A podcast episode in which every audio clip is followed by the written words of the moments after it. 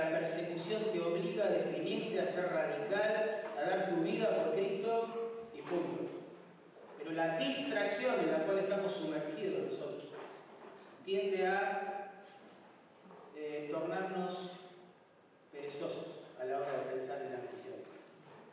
Indiferentes, insensibles, distraídos. Distraídos. El punto es que, tanto en un caso como en estamos en una guerra espiritual tremenda. Y la causa es llevar la fe del Evangelio hasta lo último de la tierra, a todas las naciones. Y es lo que pasa aquí como contexto del párrafo que vamos a leer. En los versículos 12 al 26 de Filipenses capítulo 1, Pablo habla respecto de la oposición, el conflicto personal que él tuvo que padecer por la causa él habla, por ejemplo, ¿no? del versículo 7, del versículo 13, que por la causa del Evangelio tuvo que soportar la cárcel, por ejemplo. En los versículos 15 al 18 tuvo que soportar algunos críticos despiadados que aprovechando el encierro en prisión se promovían a sí mismos hablando mal del misionero. Y según versículo 19 al 26, él enfrentó crisis personales, una lucha interna en su corazón la aflicción llegó a ser tal que pensó que era mejor partir y estar con Cristo, ¿verdad? Pero llegó a la conclusión que quedarse era más necesario por causa de la obra. Pero bueno, él tuvo que padecer por la causa de Cristo. Por eso, en los versículos que vamos a leer nosotros, 27 al 30, escribe ahora a la iglesia para animarla en lo que también va a ser una persecución por la misma causa, la del Evangelio. Lo que tenemos que asumir los creyentes es que estamos en una guerra espiritual, obviamente. No se pelea con espadas, ni con armas, ni con violencia. Es una guerra espiritual y la causa es entender en primer lugar y en segundo lugar esparcir el mensaje del Evangelio por todo el mundo. Por eso si Satanás logra intimidar o silenciar a la iglesia, o si logra por el otro eh, aguar su mensaje, adaptarlo al oído contemporáneo, uniendo verdades, hemos perdido la batalla. Porque es una guerra espiritual y la causa es entender en primer lugar y en segundo lugar esparcir el Evangelio por todos lados.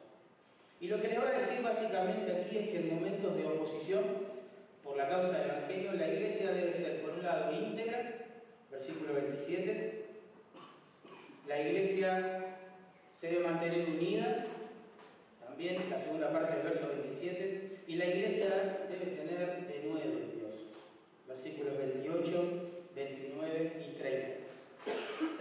O sea que en tiempos de oposición por causa del Evangelio o de distracción, cuanto al Evangelio, la iglesia necesita integridad, unidad y tenacidad. Vamos a orar para que Dios trate con nosotros. Padre, gracias por tu palabra. Creemos que es inspirada por ti, por tanto inerrante, y tiene todo el peso de la autoridad de tu gloria, de tu soberanía, de tu omnipotencia. Por eso te rogamos que lo utilices en todos los corazones, en el mío, en el de mis hermanos, y en el de aquellos que todavía no se han arrepentido y no se han refugiado en Jesús para salvación. Te lo ruego en el nombre del Salvador. Amén. Y amén. Bueno, versículo 27. En esta batalla por la causa del Evangelio debemos conducirnos con integridad. Dice así la palabra de Dios. Solamente que os comportéis como es digno del Evangelio de Cristo. Muy clarito. En los versículos anteriores, Pablo le estaba diciendo a la iglesia, tengo deseos de verlos, pero no depende de mí el poder hacerlo. Estoy esperando la sentencia, el veredicto para mi causa.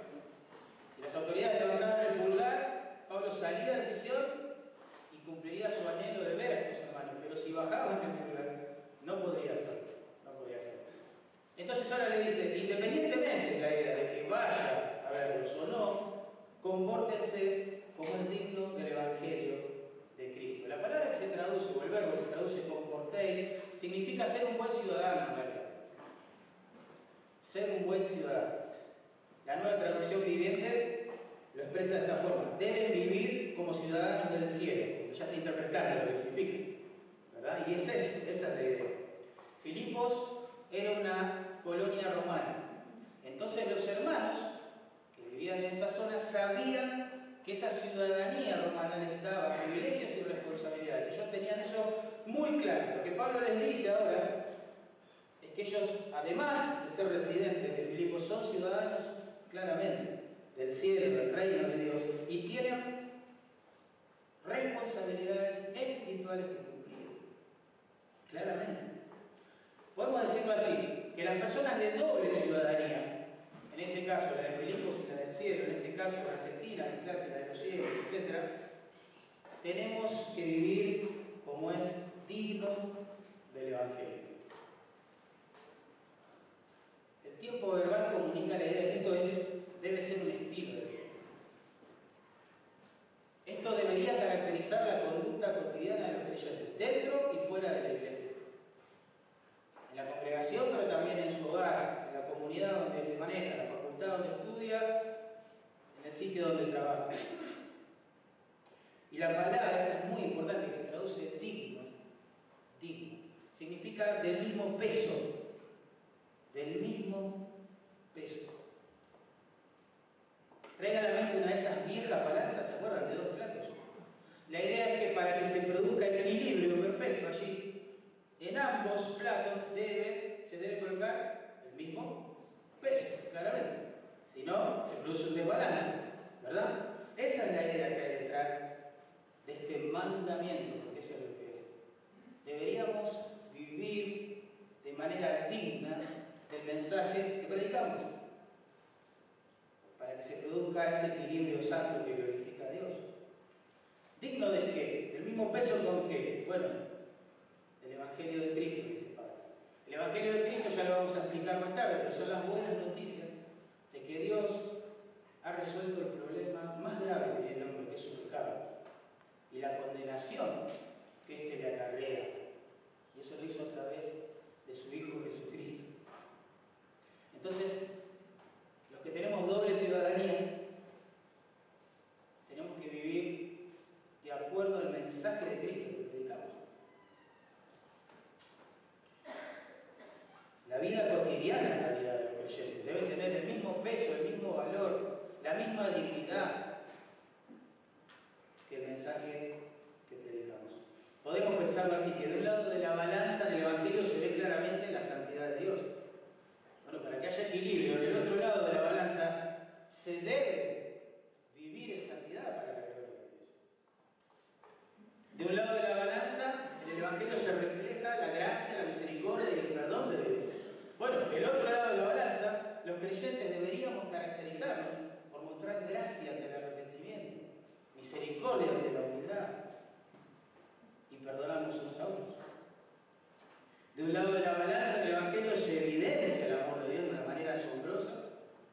Entonces, de este lado de la balanza, para que haya equilibrio, los cristianos debemos ser conocidos como personas amorosas. Amorosas.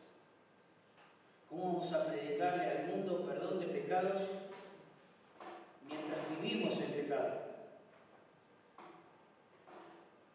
¿Cómo vamos a hablar de Cristo al mundo si somos legalistas y confiamos en nuestras obras, y rituales, y sacramentos, y cosas externas como estas? ¿Cómo le vamos a hacer creer a la gente que el Evangelio es poder de Dios para salvación de la vida si nuestras vidas son iguales que lo fueron siempre? Se produce un desbalance, hay algo que no funciona en esa situación. Porque la verdad y la piedad, hermano, son hermanas siamesas, no la podemos separar. Es el matrimonio que Dios unió, espiritualmente hablando, no lo debemos separar nosotros. La verdad y la piedad son las dos patas del enchufe que encienden la gloria de Dios del Evangelio en un mundo en tinieblas. Los antiguos decían, predica siempre el Evangelio. Y cuando Dios te dé la oportunidad, usa también tus palabras. Y de eso se trata. La integridad no es opcional, no es opcional. es un mandato. La falta de integridad, hermanos, y todos lo sabemos, trae burla a la iglesia de Cristo y menosprecio, y eso es lo más grave, al mensaje que predicamos y al Señor al cual adoramos.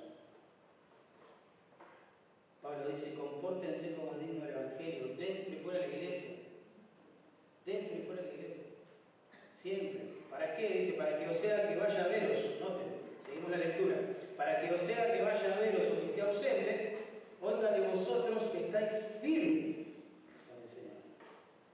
Recuerden, Pablo a la hora de escribir esta carta estaba preso una casa alquilada en Roma según Hechos 28 si bien podía recibir visitas y anunciar el Evangelio, no podía salir de esta condición y visitar a los hermanos en Filipe. Pero eso no es importante, porque la integridad no depende de una personalidad en la iglesia.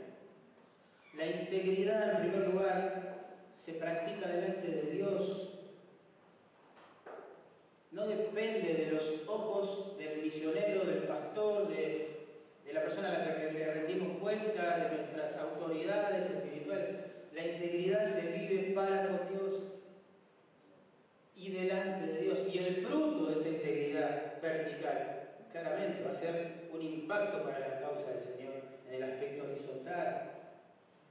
Lo que Pablo está diciendo es, viven, vivan en forma digna del Evangelio, independientemente de si yo llego a la iglesia o no. Eso es lo que está diciendo. Lo que pasa es que a veces tenemos que reconocer que la tendencia caída es vivir agradando eh, a los demás, preocupándonos más por la imagen, por la eh, reputación que tengamos delante de los demás hermanos, en detrimento de lo que es lo más importante, la opinión de Dios sobre nuestras vidas. ¿De qué sirve la integridad en la lucha por el Evangelio? ¿Qué tiene que ver una cosa con la otra? Uno se puede preguntar todo.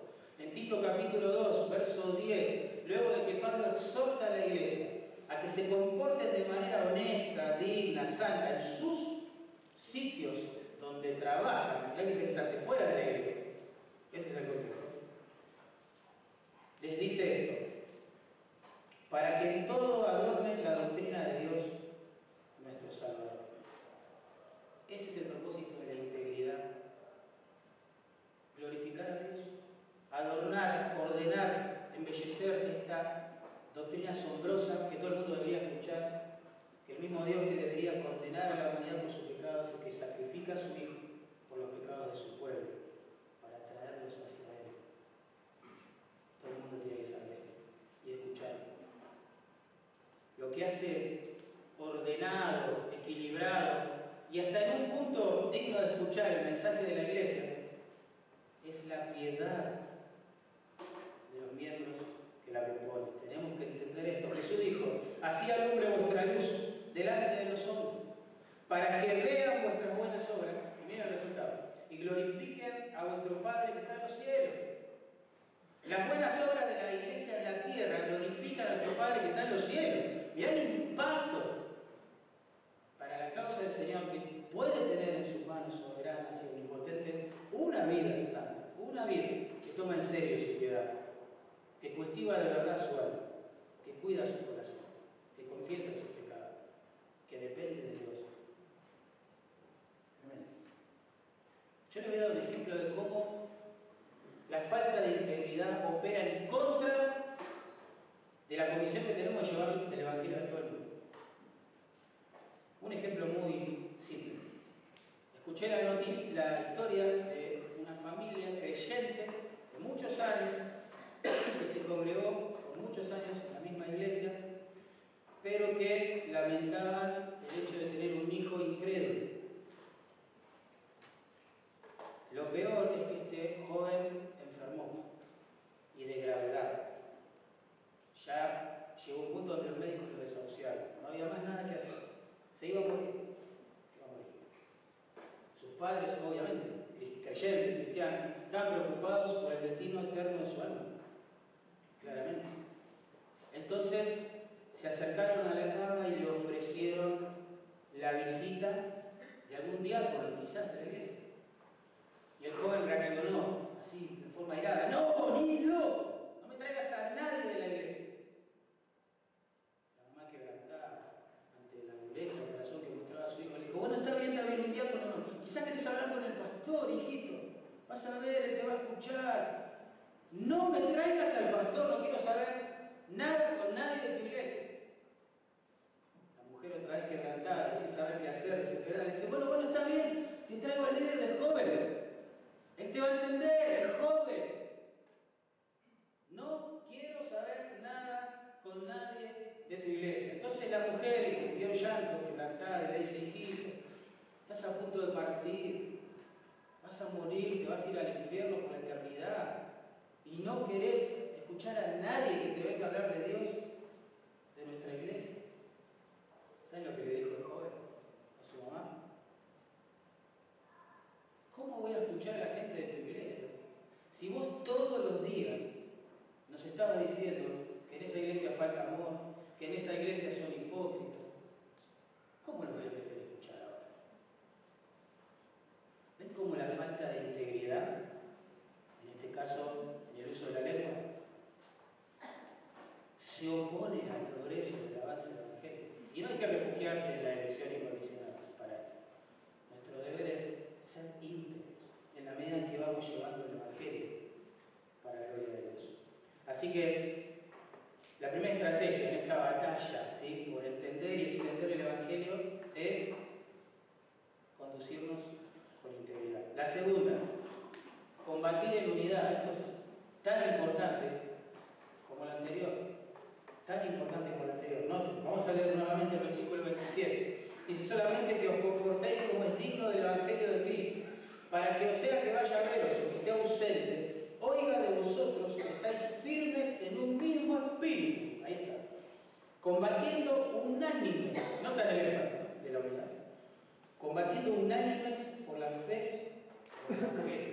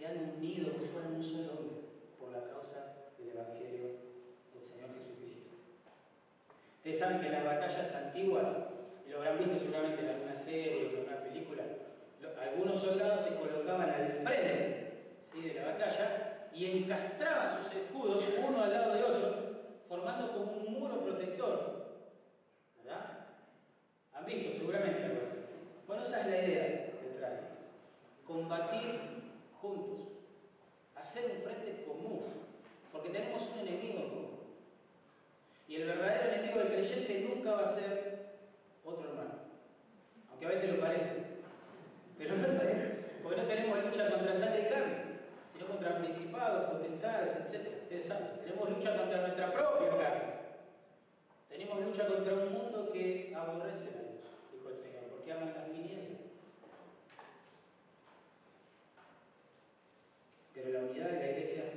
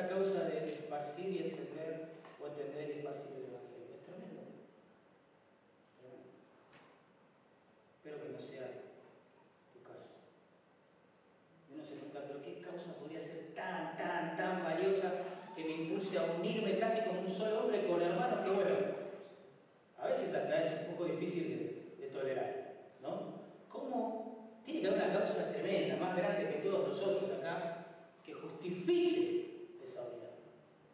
¿Cómo yo siendo un adulto me voy a hacer uno con un joven? ¿Cómo yo siendo joven voy a ser uno con un abuelo? ¿Cómo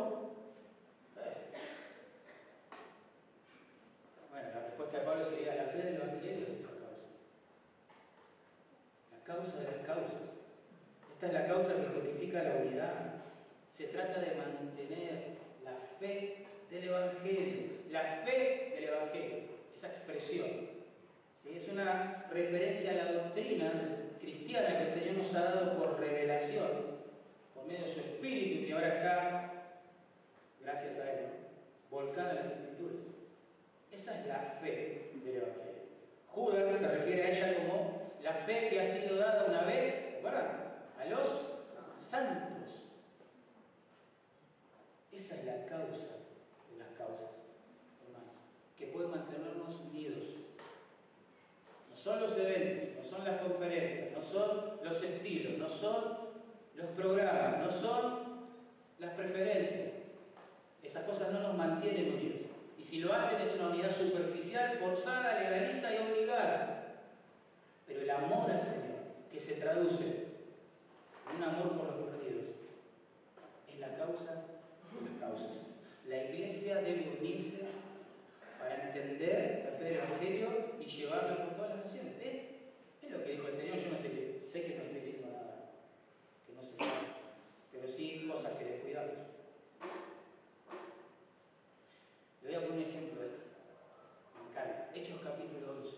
El impacto de creyentes que se unen por la causa del Evangelio. Hechos capítulo 11, 19 al 26, no lo vamos a leer por falta de tiempo, pero allí se nos cuenta que a causa de la persecución, muchos cristianos debieron huir de Jerusalén. ¿Se acuerdan? Muchos. Pero acá vemos la soberanía de Dios detrás del sufrimiento de los años, ¿no? Porque mientras huían, la mayoría testificaba a los judíos acerca del Evangelio de Jesucristo. Pero el Espíritu Santo agrega una nota ahí, como si fuera una nota al margen, ¿no? está ahí diciendo que algunos, escuchen esto, algunos varones de Chipre y de Sirene, ¿quiénes eran? Decidieron unirse para testificar también a los gentiles, mientras huían. Se ¿quiénes eran estos? No sabemos. Realmente no lo sabemos. Pero que sí sabemos es que fruto de esa campaña evangelística improvisada, digamos, de personas que se unieron en el nombre del Señor causa del Evangelio, se funda la iglesia en Antioquía. ¿Vos sabés qué hizo Dios con esa iglesia? Sabés que del seno de esa congregación surge el apóstol Pablo y Bernabé quienes llevan el Evangelio al menos a tres continentes, en menos de 30 años. Fíjate el impacto eterno. Cuando los creyentes comunes y corrientes, ni siquiera saben los nombres y qué dones tenían, y qué posturas escatológicas tenían, nada ese chico. Pero no sabemos quiénes eran. Lo que sí sabemos es que se unieron para predicar a Cristo. Y miren el impacto para la gloria de Dios eso puede producir en sus manos omnipotentes. Es tremendo. Así que en esta batalla por el Evangelio, la primera estrategia es conducirnos con integridad fundamental. La segunda, combatir en unidad.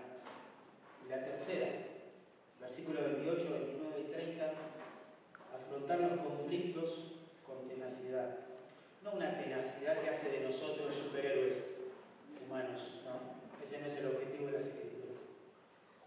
Una tenacidad, un denuedo que viene de Dios. ¿Se acuerdan? Pablo dijo a Timoteo, no nos ha dado Dios espíritu de cobardía, sino de poder, amor y dominio propio. Dale, Timoteo. Ahí está el poder, ahí está el denuedo. El Espíritu Santo te y en la medida que la iglesia busca al Señor, es espiritual, obedece, ¿sí? la palabra que inspiró el Espíritu Santo, Él nos capacita, nos controla, nos da esa valentía que naturalmente no tenemos para llevar el Evangelio al mundo, para ser discípulos hasta lo último de la tierra. Ahí dice Pablo, y en nada intimidados, verso 28, en nada intimidados por los que se oponen. Es así, hay una iglesia que se conduce en integridad y combate en unidad y automáticamente van a surgir los opositores. Es así. A veces dentro de la misma iglesia o de iglesias vecinas del mundo completamente ajeno a una iglesia. La palabra que se traduce intimidados es muy fuerte. Significa aterrados, asustados, paralizados. Se usa en Lucas 24, 37 para describir a los doce apóstoles, ustedes se acordarán, que cuando ven al Señor resucitado piensan que es un fantasma. Imagínense el, susto del momento. Bueno, esa es la idea. La, oposición produce intimidación en la iglesia una realidad. ¿A quién le gusta ser rechazado? ¿A quién le gusta ser calumniado? ¿A quién le gusta ser escarnecido? Y en otros lugares del mundo, ¿a quién le va a gustar ser encarcelado, perder sus trabajos, ser privado de la comunión, de la compañía de sus hijos, su esposa, por la causa del Evangelio? Si nosotros decimos, nada me intimida, yo soy valiente, uff, eso es sembrar para la caída. Porque detrás de la soberbia está la caída. En nada intimidados por los que se oponen, los que se oponen. La idea de la frase verbal ahí es todo el tiempo se están oponiendo. Todo el tiempo, todo el tiempo. Hermano. Por eso, meterse en esta hermosa causa, deleitosa causa, de entender y extender el Evangelio, sí o sí amerita que nosotros seamos personas que buscan al Señor, que dependen del Señor, porque esta valentía no nos es natural, no es natural. En 1 Corintios 16, 19 Pablo escribió esto a la iglesia, oren por mí, porque se me ha abierto puerta grande y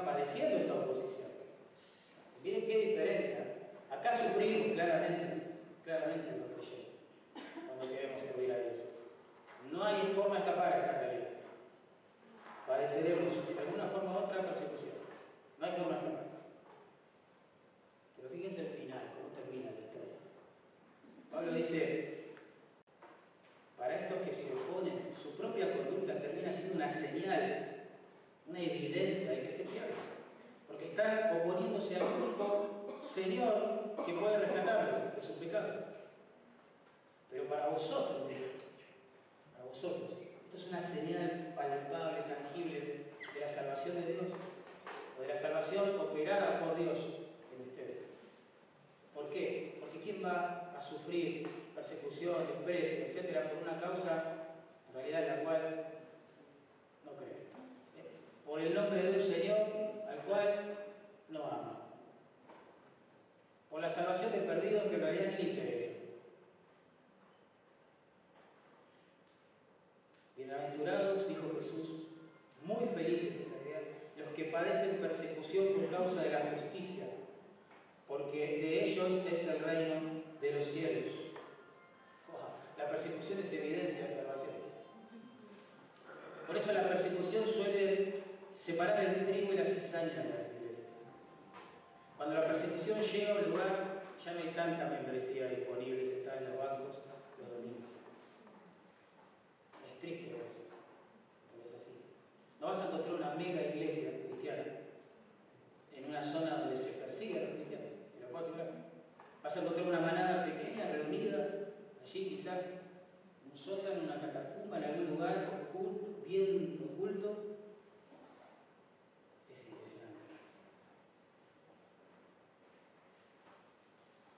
A vosotros, dice Pablo, a vosotros que sufren la persecución, ustedes, es concedido a causa de Cristo, no solo que creáis en Él, sino también que padezcáis por Él. Fíjate, es tremendo. Uno dice, ¿por qué la persecución termina siendo señal de salvación para los que la padecen? Ahí está. Porque a vosotros, los redimidos, se les ha dado el gran privilegio de sufrir por amor a Cristo. Ninguna persona disfrazada de creyente en una iglesia va a ver esto como un gran privilegio. Olvídense. Va a salir corriendo, huyendo de los problemas, por la causa alguien que ha sido rescatado de las mismas llamas del infierno por su gracia, va a tomar como un privilegio sufrir por su causa.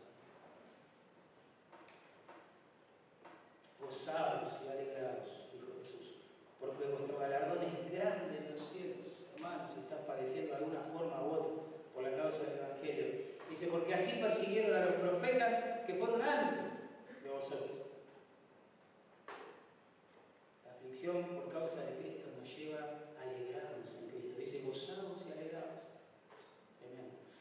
আমরা সেই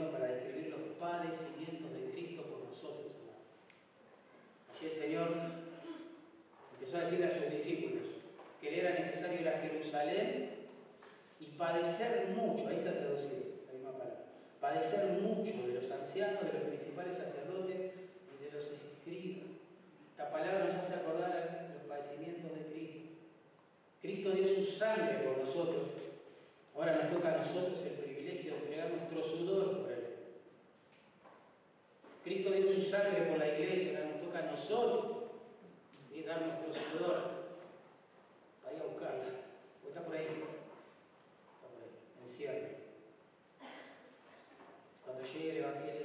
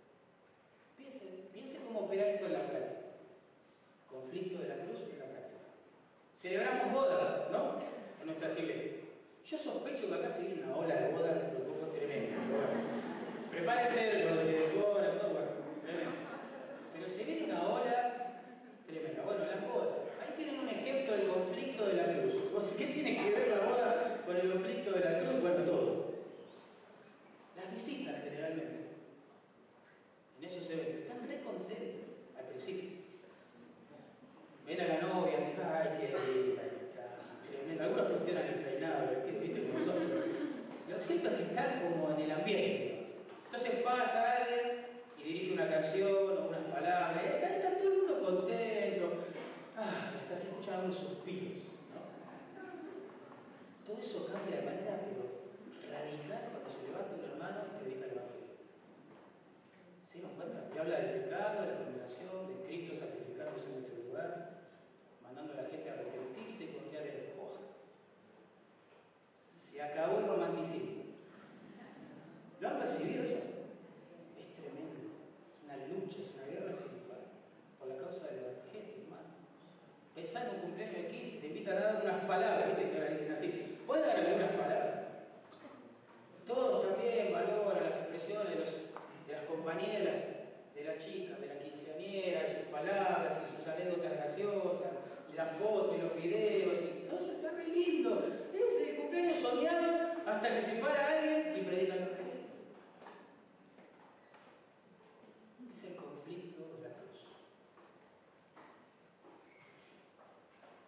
Pero hay una verdad que te va a sostener si estás en este conflicto, que detrás de la oposición siempre la mano de la providencia y de la omnipotencia de Dios está obrando para glorificar su nombre. Siempre. Siempre. Capítulo 1, verso 12. No hay que ir muy lejos, fíjense. Quiero que sepáis, le dice Pablo a los hermanos, que las cosas que me han sucedido, entiéndase la cárcel, entiéndase los críticos, las crisis, y algunos traerán a la memoria todo lo que pasó al principio. Quiero que sepáis que las cosas que me han sucedido han redundado más bien para qué? Para el progreso del Evangelio. Ahí está la mano de la providencia. Usando el sufrimiento de su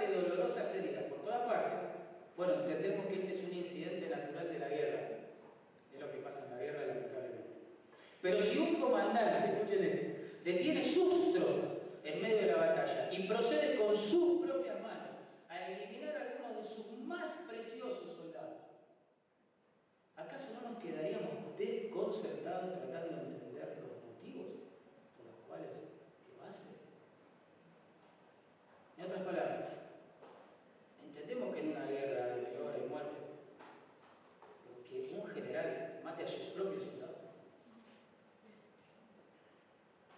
Felizmente para nosotros, dice este hombre de Dios, la dicha no depende de entender los motivos soberanos, porque se nos capacita para creer lo que no somos capaces de explicar. Y nos contentamos con dejar mil misterios sin resolver antes que tolerar una sola duda en cuanto a la sabiduría y a la bondad de nuestro Padre Celestial, quien usa todas las cosas para bien de su pueblo y para el avance de su reino.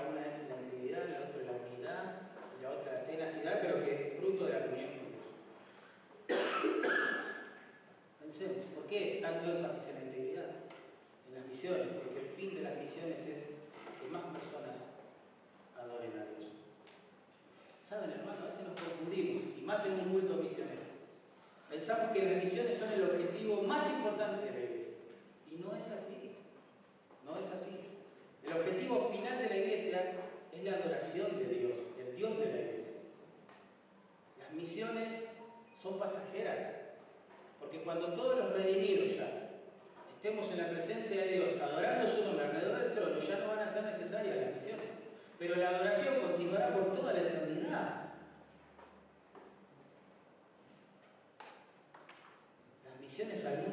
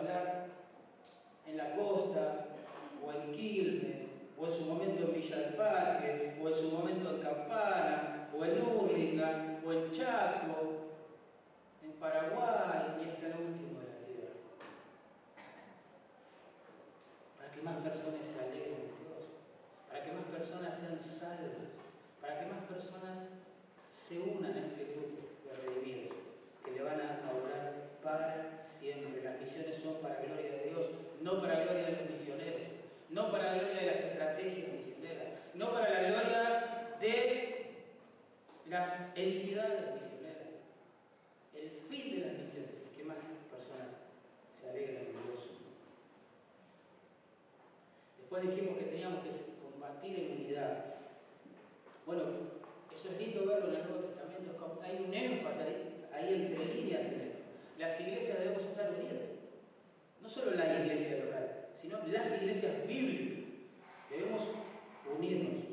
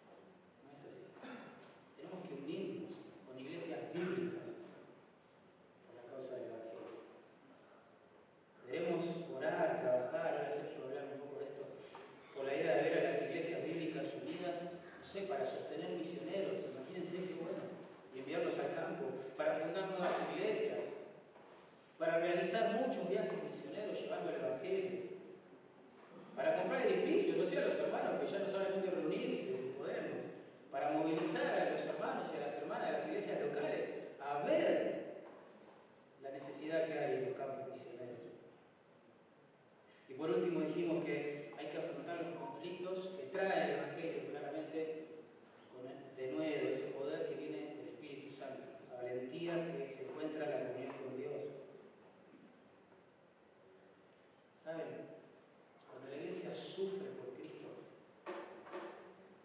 demuestra que Él es lo más importante para su vidas. Cuando los miembros de una iglesia, repito, sufren por la causa del Evangelio, sufren por la causa de Cristo, están demostrando que Él es el tesoro más grande. El valor de un tesoro escondido es igual a aquello que estamos dispuestos a entregar para obtenerlo, ¿no es así? Si estamos dispuestos a entregarlo todo,